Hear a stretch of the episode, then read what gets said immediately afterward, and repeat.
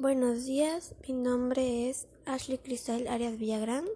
Estoy en la Universidad UNIT en la licenciatura de Comercio y Negocios Internacionales. El tema del que voy a hablar hoy es sobre las características y conceptos de los estilos de aprendizaje. Primero que nada, ¿qué es un estilo de aprendizaje? Un estilo de aprendizaje consiste en una serie de características personales con las que naces y que desarrollas conforme vas creciendo entre otras. A través de qué actividades y sentidos tiendes a absorber información más fácilmente, ya sea a través de la vista, el oído, el tacto, el habla, la toma de notas o una combinación de estas. De hecho, tenemos tres grandes sistemas para representar mentalmente la información.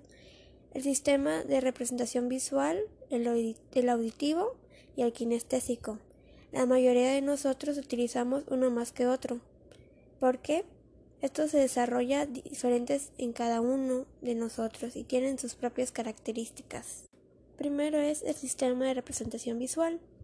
Este tiende a ser el sistema de representación dominante en la mayoría de las personas. Ocurre cuando uno tiende a pensar en imágenes y a relacionarlas con ideas y conceptos, como por ejemplo cuando uno recurre a mapas conceptuales para recordar ideas, conceptos y procesos complejos.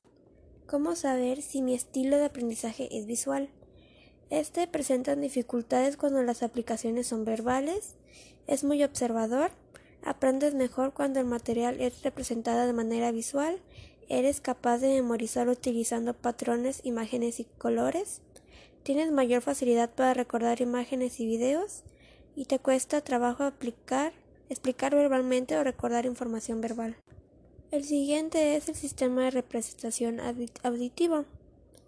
Las personas que son auditivas tienden a recordar mejor la información siguiendo y rememorando una explicación oral. Este sistema no permite abstraer o relacionar conceptos con la misma facilidad que el visual. ¿Cómo sé si mi estilo de aprendizaje es auditivo? Aprendes fácilmente al prestar atención a lo que dice o narra el profesor.